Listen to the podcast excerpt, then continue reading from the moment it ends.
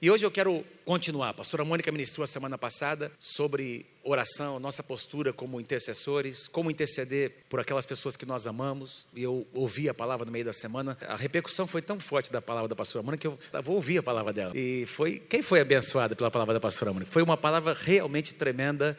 Eu fui muito abençoado pela palavra da pastora Mônica. Eu quero continuar e eu quero usar o exemplo de um homem de Deus, um grande homem de Deus da palavra, um homem que foi levantado por Deus na sua geração, um homem, até pastor Abel, gostaria de agradecer pelas canções, pelos cânticos, tem tudo a ver com aquilo que eu vou ministrar. Nós ouvimos uma palavra profética hoje, eu não compartilhei nada. A Keila falou, ministrando sobre aquela passagem do livro de Salmos: Pede-me, eu te darei as nações por herança, não é isso? E os confins da terra não é? as extremidades da terra por tua possessão, a tua cidade, a tua nação, a tua família, a tua casa, a tua rua, a tua célula. E é sobre isso que eu quero falar nessa manhã. O nosso papel como intercessores numa nação, numa cidade que precisa ser mudado. Nós precisamos enxergar o que Deus quer fazer, mas precisamos enxergar com os olhos de Deus. Muitas vezes a nossa postura é uma postura errada. Muitas vezes, queridos, eu quero começar dizendo isso, nós nem percebemos que estamos dizendo coisas que não estão construindo, nós estamos dizendo coisas que não estão abençoando. Deus quer usar a tua vida e a minha vida, Deus quer que da nossa boca saia palavras que criam, que abençoem e que mudem o contexto onde nós estamos vivendo, amém? E é sobre isso que eu quero falar com você nessa manhã, eu tenho certeza que Deus vai ministrar o seu coração. Eu quero então começar, o tema é Neemias, o exemplo de um intercessor, mas eu quero começar lendo essa passagem que está no livro de Lucas, no capítulo 19, porque eu vou daqui a pouco falar sobre Neemias, trazendo um enfoque sobre a cidade de Jerusalém, tendo a cidade de Jerusalém como um cenário nosso que mostra, que aponta para a nossa cidade, que aponta para o lugar onde nós vivemos, para o país onde nós vivemos, para a cidade de Londrina. Você que mora nessa cidade, que foi chamado por Deus para morar nessa cidade. E aqui nós encontramos Jesus falando sobre a cidade de Jerusalém. Você sabe que Jerusalém é uma das cidades, se não a cidade mais importante da Bíblia, é uma das cidades mais importantes do Antigo e do Novo Testamento. Uma cidade não apenas que tem uma conotação histórica importante, mas uma cidade cuja conotação profética ela ministra aos nossos corações. É, tudo que aconteceu em Jerusalém ministra, fala alguma coisa para nós. Desde a época que Jerusalém foi conquistada por Davi, lembra quando Davi entra, quando Davi é estabelecido rei de Israel, a Bíblia diz que os jebuseus habitavam naquele monte, naquela cadeia, naquela montanha, desde a época em que Josué havia trazido o povo, a segunda geração conquistou a terra prometida, passaram-se muitos anos, e algumas centenas de anos, Jerusalém ainda não tinha, era uma fortaleza no meio do coração da terra prometida, que não havia sido conquistada ainda. E Davi conquistou aquele lugar. Davi estabeleceu ali a capital do seu reino. Davi levantou ali o templo. Primeiramente o, o tabernáculo de Davi, depois o templo de Salomão foi levantado naquele lugar. Mas quando você observa a história de Jerusalém, você vai perceber uma cidade que foi saqueada, destruída e reconstruída muitas vezes. E até hoje tem nações brigando, lutando por esse pedaço de terra que eles chamam de Terra Santa. E eu gostaria de enfocar a cidade de Jerusalém nessa perspectiva de que Deus também quer que nós olhemos para a nossa cidade. A cidade de Londrina é a nossa Jerusalém. Amém? Diga assim: a cidade de Londrina, você que mora aqui, não é? Quem é que ama Londrina? Quem ama a cidade de Londrina? Então a cidade de Londrina é a tua Jerusalém, é a minha Jerusalém. Eu gostaria que você, que essa palavra, que você tivesse essa perspectiva nessa manhã, ouvir essa palavra. Jesus ensinou muitas vezes, ele visitou muitas vezes Jerusalém, mas nós encontramos Jesus aqui no final do seu ministério, na verdade, uma semana antes de ser crucificado. Lembra, ele está entrando em Jerusalém, ele entra de maneira triunfal, montado num jumento, e ele ele é honrado por muitas pessoas, pelas crianças. E a Bíblia diz que quando ele chega, nós estivemos neste lugar, lá em Jerusalém, lá em Israel, lá em Jerusalém, e nós vimos, nós estivemos no lugar mais ou menos onde Jesus declara essas palavras, onde acontece isso aqui que eu vou ler para vocês. E é uma coisa impressionante. Lucas capítulo 19, versículos 41 e 42. Quando ia chegando, chegando em Jerusalém, vendo a cidade, chorou. E dizia, versículo 42: Ah, se conheceras por ti mesma ainda hoje, o que é devida, devido à paz. Mas isso está agora oculto aos teus olhos. Em outras palavras, se vocês soubessem o que é preciso para conseguir a verdadeira paz, Jesus estava dizendo: Eu sou a paz, eu sou a paz que vocês esperavam, mas vocês não conseguem perceber, vocês não estão discernindo que Deus está visitando vocês como cidade, vocês não conseguem enxergar. Jesus estava chorando sobre a cidade de Jerusalém. Versículo 43: Pois sobre ti, e aí Jesus, por causa da atitude da cidade, de coração endurecido, Jesus começa a profetizar sobre coisas que aconteceriam. Pois sobre ti virão dias em que os teus inimigos te cercarão de trincheiras, e por todos os lados te apertarão o cerco, e te arrastarão, e aos teus filhos dentro de ti não deixarão em ti pedra sobre pedra, porque não reconheceste a oportunidade da tua visitação, porque não reconheceste a oportunidade da tua visitação. Essa palavrinha oportunidade aqui, se você está anotando, escrevendo, essa palavra pode ser traduzida como tempo. Eu não encontrei nenhuma palavra, nenhuma Bíblia, nenhuma tradução, elas traduzem como palavras diferentes, mas essa palavra oportunidade é a palavra kairos. É a palavra kairos, traduzida, é a palavra grega kairos, traduzida no Novo Testamento em muitas outras passagens como tempo, que representa não apenas o tempo cronológico, eu tenho pregado sobre isso aqui muitas vezes na igreja. O ano passado nós tivemos, fizemos uma série de mensagens, você pode ver depois no nosso site. A palavra kairos tem a ver com estações em que Deus age, um período de tempo onde Deus abre uma janela de oportunidades sobre uma cidade, um lugar, uma nação, uma pessoa. Então, o kairos o tempo de Deus é mais importante do que o nosso tempo. Amém? Porque é no tempo de Deus que ele age, que ele move, que ele move os céus. Na ideia de Deus, na mente do Senhor, ele de tempos em tempos ele realiza. Ele vem com o seu mover sobre a terra. E ele realiza coisas tremendas do Kairos de Deus. E aqui Jesus está dizendo: vocês não reconheceram o tempo, o tempo que trouxe sobre vocês muitas oportunidades. Vocês não reconheceram. A tradução NVI diz: porque você não reconheceu a oportunidade que Deus lhe deu. Você, Jerusalém, você, cidade de Jerusalém, você não reconheceu a oportunidade que Deus estava te dando. Queridos, cada cidade, cada nação tem as, as suas oportunidades que Deus dá. Amém? Tem as oportunidades que Deus dá, oportunidades espirituais que Deus concede. E Jesus, ele era a resposta para Jerusalém, ele era a paz que as pessoas estavam esperando mas as pessoas não conseguiram discernir isso. Por que você está dizendo isso, pastor? Porque eu creio que nós estamos vivendo no Brasil um momento que representa uma oportunidade que Deus está nos dando. Eu creio que nós estamos vivendo um momento importante na nossa nação. Nesse momento em que o mundo está olhando para o Brasil, nós temos aí a Copa do Mundo, nós temos as Olimpíadas depois, em 2016, os acontecimentos dos últimos anos no Brasil, a economia brasileira, muita coisa fez com que o mundo voltasse os olhos para o Brasil. Para o bem ou para o mal, o mundo está falando de nós. Mas eu não creio que é apenas algo natural, por uma questão de prosperidade econômica, por uma Copa do Mundo que uh, foi decidido fazer no Brasil, ou porque a, as Olimpíadas aconteceram aqui, mas eu creio no meu coração que Deus está olhando para a nossa nação, que esse é o nosso tempo, essa é a nossa hora. Vou dizer de novo, eu creio que esse é o nosso tempo, essa é a nossa hora. Amém. Amém. Você crê nisso? Essa é a nossa oportunidade. Isso significa que nós precisamos aprender a ter posturas que atraem a bênção de Deus. Nós precisamos estar cientes dos momentos proféticos em que Deus age na nossa nação, no lugar onde nós estamos. Jerusalém não percebeu, não reconheceu a visitação. E Jesus, profeticamente, ele fala sobre as consequências. As consequências vieram porque a nação não percebeu. Destruição, devastação, sofrimento, consequências vieram. O povo da cidade de Jerusalém não discerniu o momento em que eles estavam vivendo. E a Bíblia diz que por causa disso Jesus chorou. Jesus chorou. Essa palavra chorou aqui no. Eu fui procurar. Mas que tipo de choro foi esse? A gente lê assim, a gente não entende. Jesus chorou. Será que ele estava. O que estava acontecendo no coração do Senhor?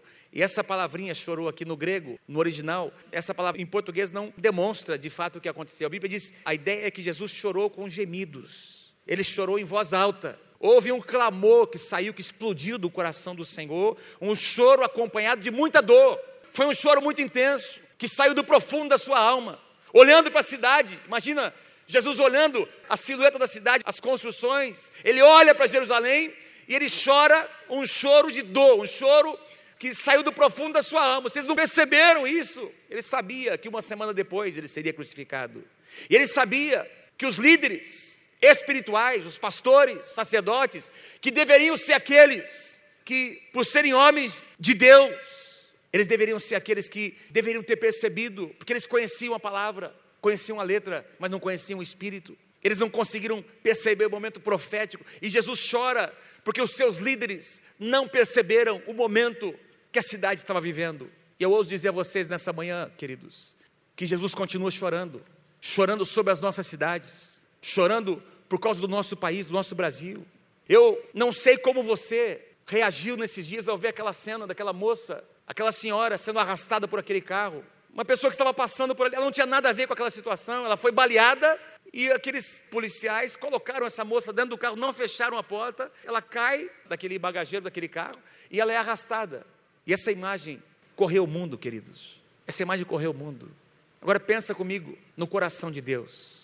Pensa comigo no coração de Deus. A Bíblia diz que Jesus intercede. O ministério do Senhor Jesus hoje é interceder por nós. E tenho certeza que Jesus chorou ao ver essa cena. Eu ouso dizer que o seu coração se condoeu pelo Brasil. Porque essa cena representa, essa cena mostra um quadro onde se encontra a nossa nação. E não adianta eu e você, queridos, olharmos para uma situação como essa. Eu fico, às vezes a gente fica chocado porque nós comentamos aqui durante a conferência, a gente começa a ver essas cenas e no dia que foi apresentado no jornal hoje, eu falei para a Mônica, fiquei indignado, porque logo depois da notícia que mostrou a família dessa senhora, a filha dando um depoimento, a indignação dos filhos, da família do marido chorando, com filhos pequenos para criar.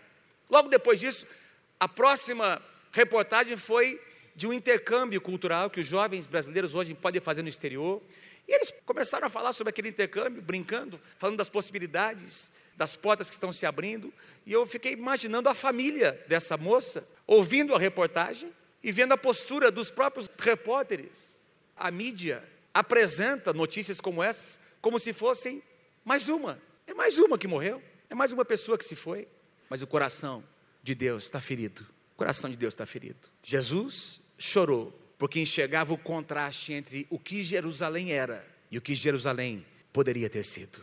Jesus chorou porque ele enxergava a realidade, mas ele sabia que não precisava ser daquela forma. Nós precisamos chorar. Nós precisamos enxergar o que está acontecendo ao nosso redor. E precisa haver no nosso coração. Filipenses diz: tende em vós o mesmo sentimento que houve também em Cristo Jesus. E nós precisamos sentir empatia. Mas nós precisamos sentir como é que o coração do Senhor Jesus pulsa quando alguma coisa como essa acontece. Somente quem ama chora desse jeito. O choro de uma mãe que perdeu um filho, ou de um pai que perdeu um filho, é um choro diferente de um choro comum. Só quem passou por isso sabe. Só quem passou por isso sabe. É um choro que sai da alma. O choro que Jesus sentiu. Lembra o conceito que nós demos quando nós começamos a ministrar sobre atos de compaixão? Que a compaixão é alguma coisa que acontece aqui dentro, nas entranhas, é alguma coisa que move aqui dentro, quase incontrolável. É isso que impulsionava Jesus a curar as pessoas. É isso que levava o Senhor Jesus a abrir mão do seu descanso, muitas vezes, para tocar, para pregar, para ensinar, para estar no meio da multidão. Lembra disso? Porque tinha algo aqui dentro. Faz assim comigo, aqui dentro. Ah, mas quando o Espírito Santo começa a agir, você percebe que não é apenas um cidadão. Veja, eu quero te instigar nessa manhã. Você não é apenas um cidadão brasileiro. Você não é apenas um cidadão londrinense. Você é um cidadão do reino de Deus. Você é um cidadão do reino de Deus. Por isso, os princípios e os valores desse reino de Deus precisam mexer com você, comigo. Paulo diz que o reino de Deus não é apenas comida e bebida. Romanos diz isso. O reino de Deus não é apenas comer e beber, mas é gozo, é alegria, é justiça e paz. É isso que diz lá no Espírito Santo. No Espírito. É o que o Espírito Santo move aqui dentro do seu coração. Aqui dentro do seu coração. E é sobre isso que eu quero falar, a nossa postura em relação. Eu quero continuar essa mensagem daqui a duas semanas. Eu quero pregar, continuar essa palavra. E eu vou ministrar essa palavra também para os pastores do MFI nas regionais. Eles pediram, o pastor Miguel pediu que eu ministrasse. Deus tem colocado isso no meu coração. Deus tem, sabe, nesses dias mexido o meu coração. Nós vivemos num momento chave da nossa nação e na nossa cidade. E nós precisamos entender a postura que nós devemos assumir diante desse quadro. Quando a gente pensa numa cidade como a cidade de Londrina, ou qualquer cidade, toda cidade tem as suas forças e as suas fraquezas. Toda cidade tem os seus pontos positivos e negativos. Eu amo Londrina, eu nasci na cidade de Londrina. Eu amo essa cidade demais. Mas eu e você sabemos que a gente olha para a nossa cidade e a gente vê aspectos positivos e negativos. Isso tem a ver com a estrutura que a cidade oferece, o comércio, os serviços públicos, os serviços privados. o clima, o trânsito, o número de habitantes da cidade, as possibilidades profissionais, as possibilidades em termos de lazer, enfim, são muitos fatores que vão contribuir para a gente amar a cidade onde nós estamos ou para nós apenas tolerarmos a nossa cidade. Amarmos ou tolerarmos. Muitas vezes vivemos numa tensão. E para que você e eu possamos cumprir o papel que Deus tem nos chamado a cumprir na cidade onde nós estamos, nós precisamos amar nossa cidade. Nós vamos entender que não é apenas por motivos como esses, naturais, que nós estamos aqui. Eu ouso dizer a você que se você não nasceu em Londrina, você veio por causa de um trabalho, do seu casamento, ou você veio fazer faculdade, você foi ficando. Eu quero dizer que você não foi ficando por acaso, não é que isso aconteceu por uma coincidência. Deus te trouxe para este lugar, Deus plantou você na cidade de Londrina, eu também, queridos, para que nós possamos manifestar as obras de Deus nessa cidade. Deus permitiu que nós tivéssemos raízes aqui nessa cidade, que as nossas raízes fossem profundas, não são apenas razões naturais.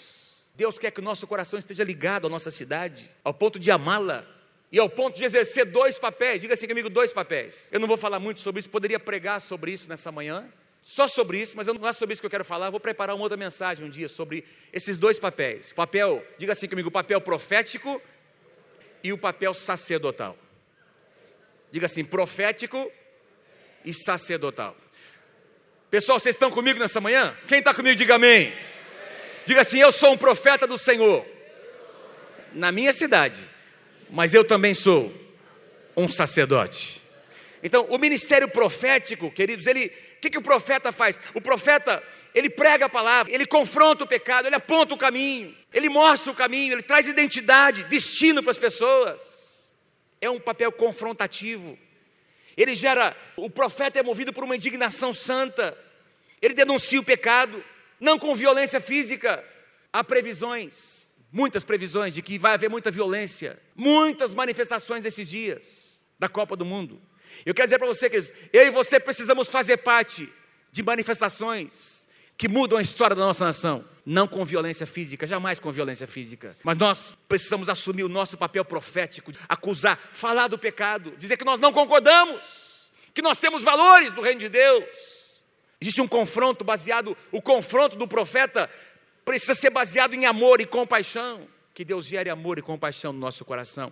O papel do sacerdote, não é? O papel sacerdotal é aquela ação de cura, porque o profeta vê, ele enxerga mas se nós ficarmos apenas enxergando e não fizermos nada, a realidade não vai mudar, amado. Não basta enxergar, não basta proclamar o que tem que ser mudado. Nós precisamos colocar a mão na massa, fazer o que nós estamos programando aqui.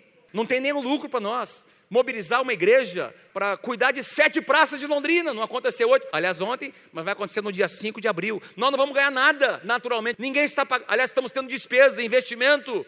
Mas o que nós vamos ganhar é uma cidade melhor para nós morarmos. O que nós vamos ganhar amados, é no mundo espiritual. Nós vamos dizer, nós estamos aqui para abençoar nossa cidade. Não estamos aqui apenas para acusar o pecado. Nós fazemos parte da solução e não do problema. O papel sacerdotal nos leva a curar os enfermos, alimentar as multidões. É o que Jesus fez. Reconciliar os homens com Deus. Biblicamente, amor é serviço. O sacerdote basicamente servia a comunidade. O profeta trazia Deus até o povo, o recado de Deus, a visão de Deus. O sacerdote levava o povo até Deus. É o nosso chamado, levar a nossa cidade aos pés do Senhor Jesus.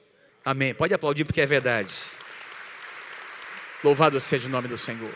E Neemias, ele é um exemplo, ele é a personificação de um homem que agiu como profeta e sacerdote na sua geração.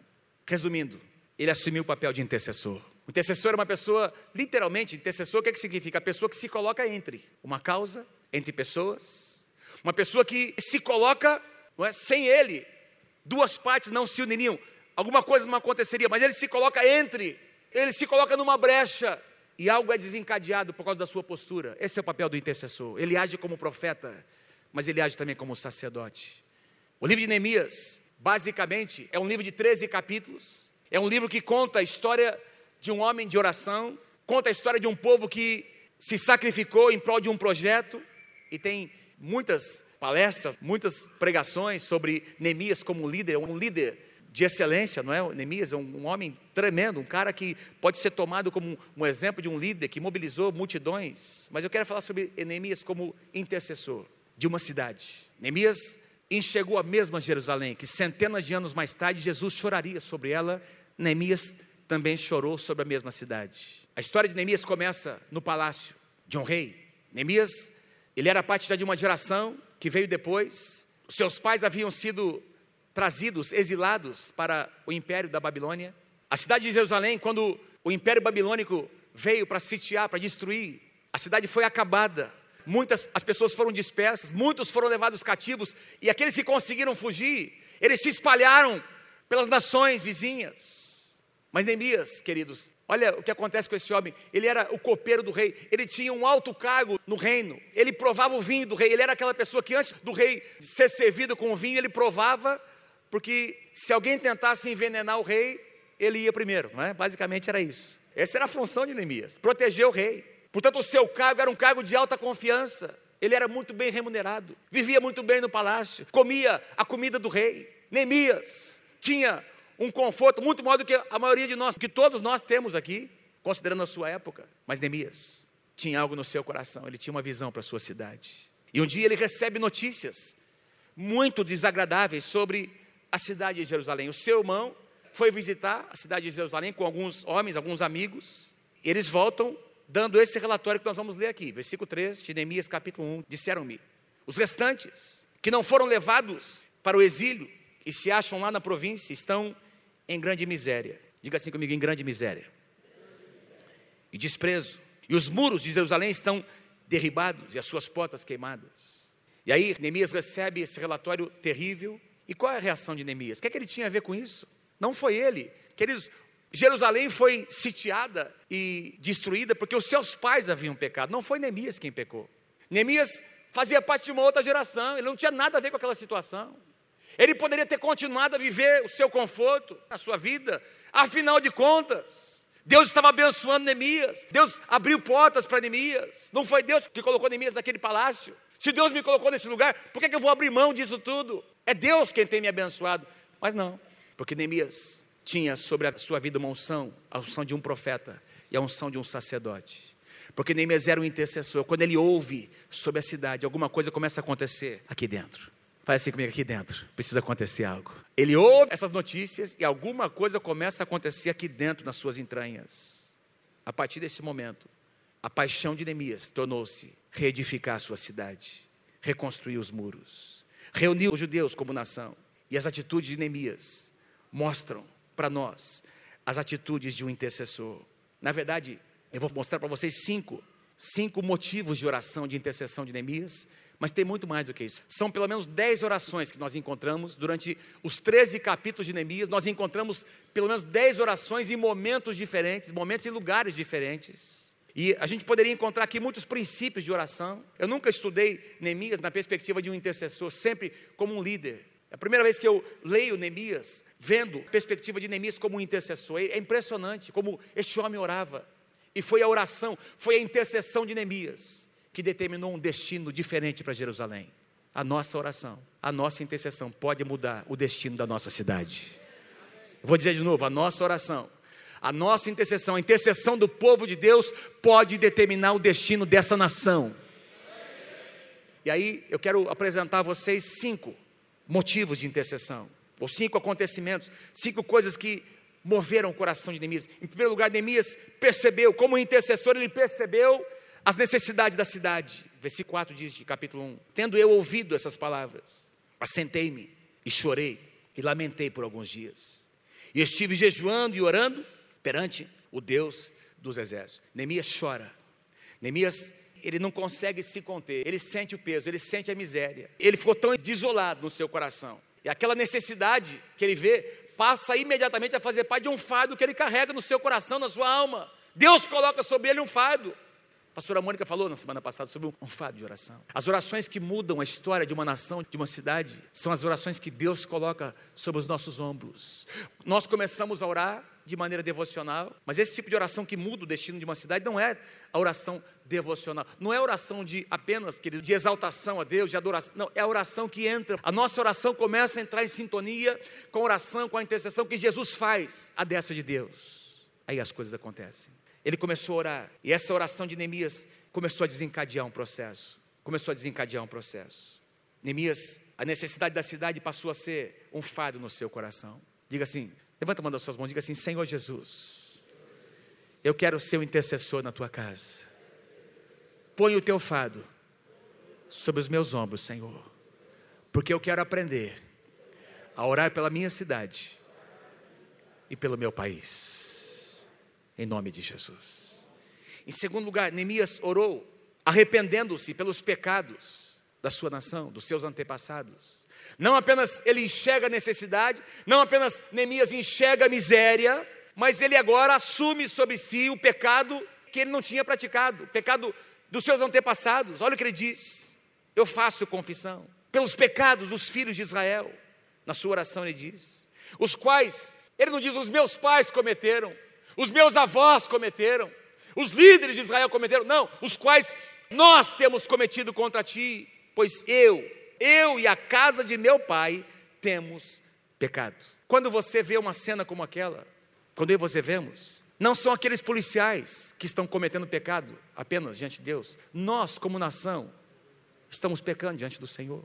Nós estamos atraindo a maldição de Deus. Temos procedido de todo corruptamente contra ti. Nós não temos guardado os teus mandamentos nós não temos guardado os teus estatutos, nós não temos guardado os teus juízos, que foram ordenados por Moisés. Nós temos pecado.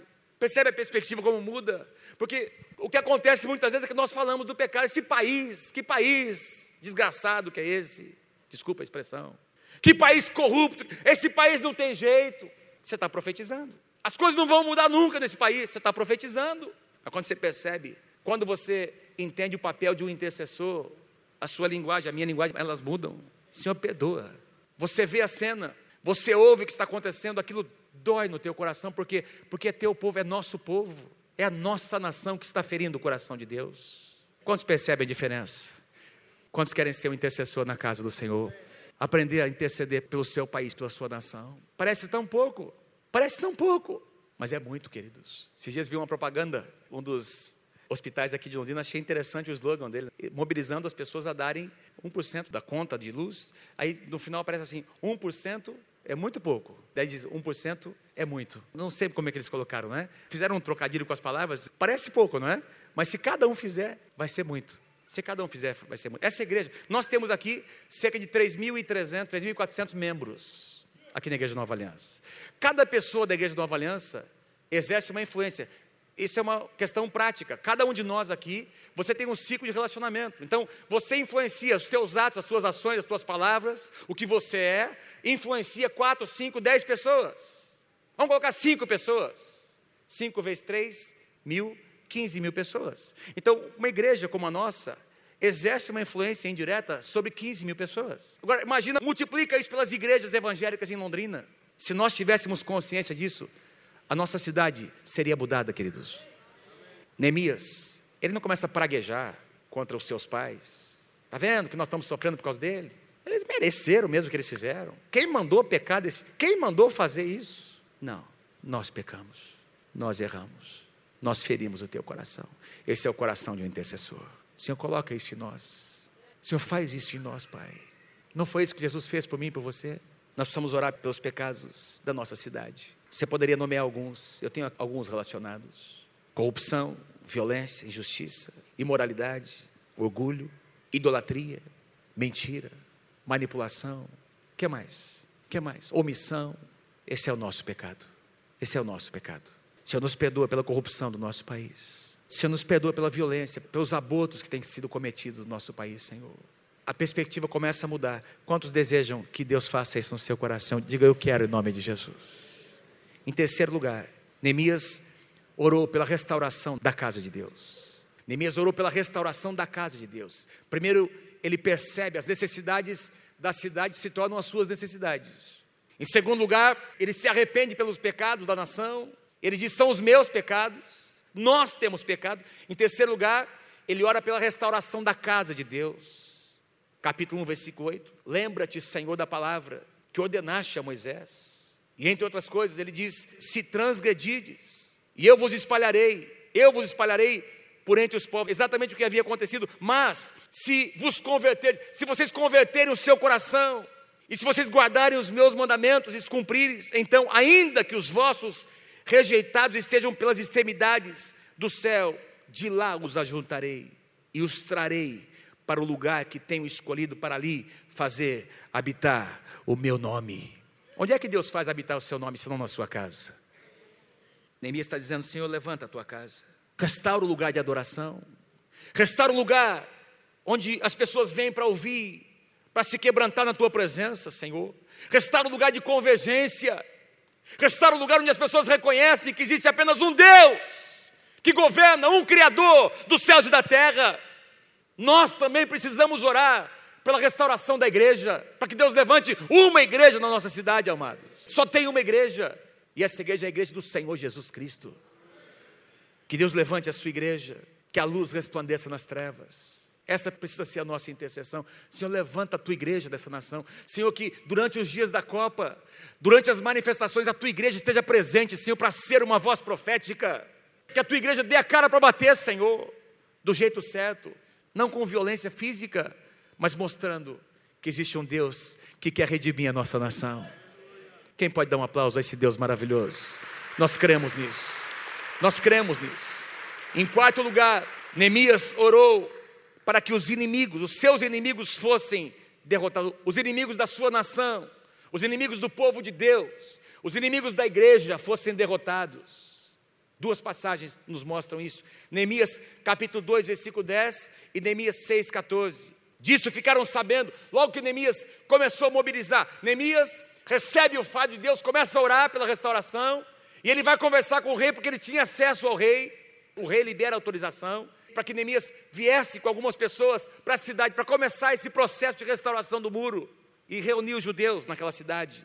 Ele recebe autorização, e a Bíblia diz no capítulo 2: disso ficaram sabendo Sambalá, o Oronita e Tobias, o servo Amonita, e muito lhes desagradou que alguém viesse a procurar o bem dos filhos de Israel. Muito desagradou o inimigo que alguém procurasse o bem da cidade, o bem de Jerusalém. Olha que interessante. Isso significa que os inimigos querem ver a miséria. Os inimigos querem perpetuar a miséria, a violência. Os nossos inimigos, queridos, querem que esse estado de caos continue, que a igreja não se levante. Enquanto a igreja não faz nada, enquanto a igreja não se mobiliza, está tudo certo. Mas a igreja começa a assumir o seu lugar, leis começam a ser mudadas, políticos começam a se levantar contra. Por quê? Porque a igreja começou a assumir o seu papel profético e sacerdotal. Mas a minha Bíblia e a tua dizem que as portas do inferno não vão prevalecer contra a igreja do Senhor Jesus. Não vão prevalecer contra a igreja do Senhor Jesus. Esses dias, nós estávamos orando aqui, Deus nos deu três frases aqui que eu guardei, eu ainda vou pregar sobre essas três frases. O diabo é mentiroso. O diabo foi vencido na cruz do Calvário. E o diabo vai ter que recuar. Diga assim: Satanás é mentiroso? Mais forte: Satanás é mentiroso. Satanás foi vencido na cruz do Calvário. E Satanás vai ter que recuar. Em nome de Jesus. Amém. Eu creio nisso. Eu creio. Ele é mentiroso, foi vencido e vai ter que recuar. Por quê? Porque a igreja vai avançar. E se a igreja vai avançar, Satanás vai recuar em nome de Jesus. Ficaram sabendo, desagradou seu coração. Neemias 6,14. Aí Neemias, sabendo, vendo a atitude, porque entre o capítulo 2 e o capítulo 6, os inimigos tentaram se infiltrar. Eles vieram primeiro se apresentando para ajudar a, a fazer, ó, nós queremos ajudar vocês aí a edificar, a restaurar os muros. E Neemias liberou uma palavra para os líderes e para a congregação, para eles declararem aos seus inimigos: vocês não têm nada a ver com a gente, sai daqui em nome de Jesus. Eles não disseram isso, né? Mas teriam dito se vivessem nessa época: sai em nome de Jesus, né? Vocês não têm nada a ver com a gente. Vocês não têm nada a ver com essa obra que Deus está fazendo. E eles resistiram. E o inimigo diz que ele foi resistido. Espalharam zombarias. Espalharam mentiras no meio do povo. E no capítulo 6 nós encontramos Neemias orando pelos seus inimigos. Lembra-te, meu Deus, de Tobias e Sambalá. Ele cita os nomes. Lembra dessas pessoas que têm resistido no tocante essas suas obras e também da profetisa Noadia, ou Noadia, não sei como é que se pronuncia isso, eu nunca tinha lido, nunca prestei atenção que teve até uma profetisa, falsa profeta, que se levantou contra a construção, reconstrução dos muros. Lembra-te dessa mulher e dos mais profetas que procuraram atemorizar-me. Então, os inimigos tentaram se infiltrar, lançaram palavras de maldição, falsas profecias, para tentar desanimar o povo, para fazer com que a obra fosse paralisada, queridos. Mas não tiveram êxito, porque o diabo é mentiroso. O diabo já foi vencido. E o diabo vai ter que recuar. Eles não obtiveram êxito e não vão obter êxito sobre a igreja do Senhor Jesus no Brasil e na cidade de Londrina. Quem crê, diga amém. Porque o diabo é mentiroso. O diabo foi vencido. E ele vai ter que recuar. Em nome do Senhor Jesus.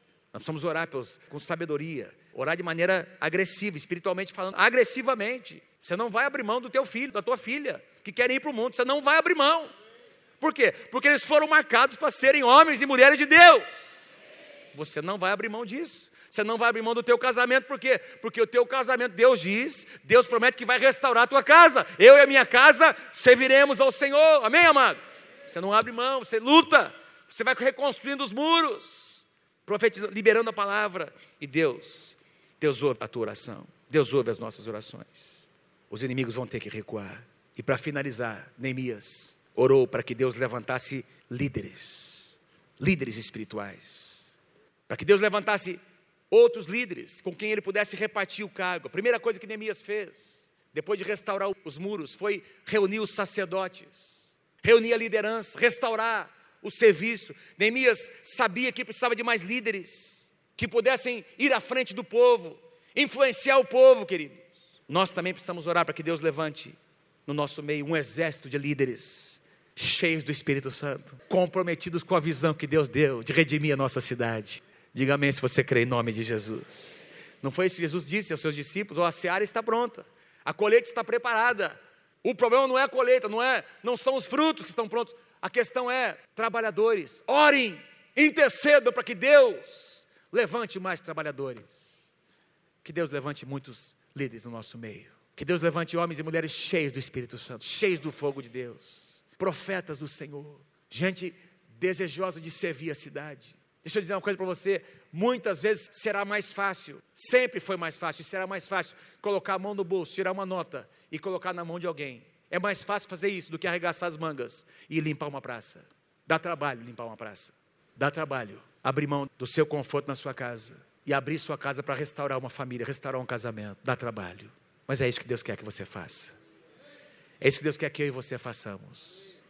É assim que a nossa cidade vai ser curada restaurada pelo poder de Deus. Qual foi o resultado dessa intercessão de Neemias? Diga assim: 52 dias. Menos de dois meses. Em menos de dois meses, os muros da cidade estavam restaurados. 52 dias. Em 52 dias a obra foi terminada, foi acabada, por causa da oração e do trabalho deste homem.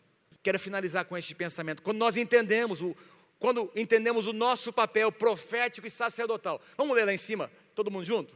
Vocês conseguem ler comigo? Vamos lá. Quando entendemos o nosso papel profético e sacerdotal, nos tornamos semeadores na nossa terra. Agora, com relação à semeadura, nos tornamos intercessores, semeadores. Gostaria que você guardasse essas três frases. São três verdades com relação a, a esse princípio de semear e colher. Nós colhemos onde outros semearam. Nós estamos colhendo coisas boas e coisas ruins que outras pessoas semearam antes de nós. Não é verdade? Mas tem mais uma verdade. Nós colhemos onde nós mesmos semeamos. Toda semeadura tem uma colheita. Então nós estamos colhendo uma semeadura de outras gerações. Vamos lançar a semente que Deus tem colocado nas nossas mãos. Amo demais aquela passagem que diz que Isaac plantou e no mesmo ano colheu cem vezes mais. Fala para o teu irmão, você vai semear e você vai viver para colher o que você está semeando. Diga, você vai semear e você vai viver para colher o que você está semeando. Quem crê, diga amém. Mas mais importante do que isso, nós estamos semeando onde outros irão colher depois de nós. Isso mexe comigo, queridos. Tem coisas que os meus pais não viram enquanto eles eram pastores, mas estão vendo agora. Tem coisas que tem muitas, eu lembro disso, tem muitas lágrimas que foram derramadas, orações, intercessões, muito choro, muito quebrantamento que foi apresentado diante de Deus, muito incenso, há 30, 40, 50 anos atrás, que os meus pais estão vendo os frutos hoje, numa outra geração, mas eles estão vendo a coisa que nós estamos plantando hoje, que não é para nós colher. Nós vamos colher muita coisa, mas tem coisas, tem sementes que nós estamos plantando, cuja colheita os nossos filhos, os nossos filhos vão tomar, os nossos netos vão colher. Tem posicionamentos que a igreja precisa assumir hoje, para que daqui a 10, 15, 20 anos a cidade de Londrina comece a colher. Eu creio nisso, queridos. Eu creio num Deus que age. Eu creio numa semeadura, numa repercussão de longo prazo. É isso que eu creio. E é isso que falta no Brasil muitas vezes: planejamento. E Deus quer nos levantar como profetas e sacerdotes do Senhor. Deus quer derramar unção profética, a unção de um profeta que vê o pecado, que vê as coisas erradas. Ao enxergar essas coisas, deixa eu dizer uma coisa para você: não basta sentir raiva, que é o que nós sentimos muitas vezes, não basta sentir ira, meu Deus do céu, não é por causa da injustiça. Esse sentimento tem que se tornar uma indignação santa, um inconformismo santo, um zelo que vem da parte do Senhor, que nos leva a uma ação prática. É aí que entra o ministério sacerdotal. Nós precisamos agir, queridos. Nós precisamos tocar as pessoas. Nós precisamos liberar palavras que vão abençoar e não destruir. Nós precisamos crer que Deus vai levantar líderes, políticos, gente marcada pelo sangue de Jesus. Nós precisamos crer nisso. Nós precisamos exercer o nosso direito de cidadãos, de não votar em pessoas que têm decepcionado, que têm causado tudo isso que nós estamos vendo. Esse é o nosso direito como cidadãos. Seja consciente. Seja um profeta do Senhor enquanto você estiver lá votando neste ano. Eu ainda não sei nas pessoas que eu vou votar, mas eu já sei em quem eu não vou votar. Eu não sei em quem eu vou votar ainda. Eu já sei em quem eu não vou votar. Você já sabe? Ou será que você pode ser comprado por uma um vale, não sei o que, uma bolsa, não sei das quantas? Você pode ser comprado por isso? Eu estou aqui falando como profeta do Senhor nessa manhã para você, queridos. Nós precisamos, essa indignação, o que tem acontecido no nosso país tem ferido o coração de Deus. Isso tem que se transformar em nós, não numa raiva. Começar a dizer, praguejar contra a nossa nação. O nosso país é um país abençoado por Deus. Nós vamos profetizar isso, amado. O nosso país, a nossa nação é abençoada por Deus. É abençoada por Deus. Tem profecias e mais profecias de que o nosso país, o Brasil, seria um celeiro de missionários. É nisso que nós cremos. Que Deus vai levantar uma igreja forte nesse país. Pastores, líderes, homens e mulheres cheios do Espírito Santo. Que Deus vai visitar a nossa nação. É o que nós cremos. Olha o que sai da sua boca. Profetiza coisas boas. E torne-se um agente de mudança. Começando aqui na nossa cidade. Dê um aplauso ao Senhor Jesus nessa manhã porque Ele merece. Ele merece. Mais forte, mais forte. Aleluia, aleluia, aleluia. Neemias nos ensina as posturas de um intercessor. Quero que você diga comigo esses cinco pontos, porque Deus faz de você um intercessor e uma intercessora neste país, nessa cidade. Amém? Vamos lá, número um, vamos lá. Neemias percebeu. Número dois, Número 3. Número 4. Número 5. Líderes. Que Deus nos torne, que Deus nos levante como intercessores.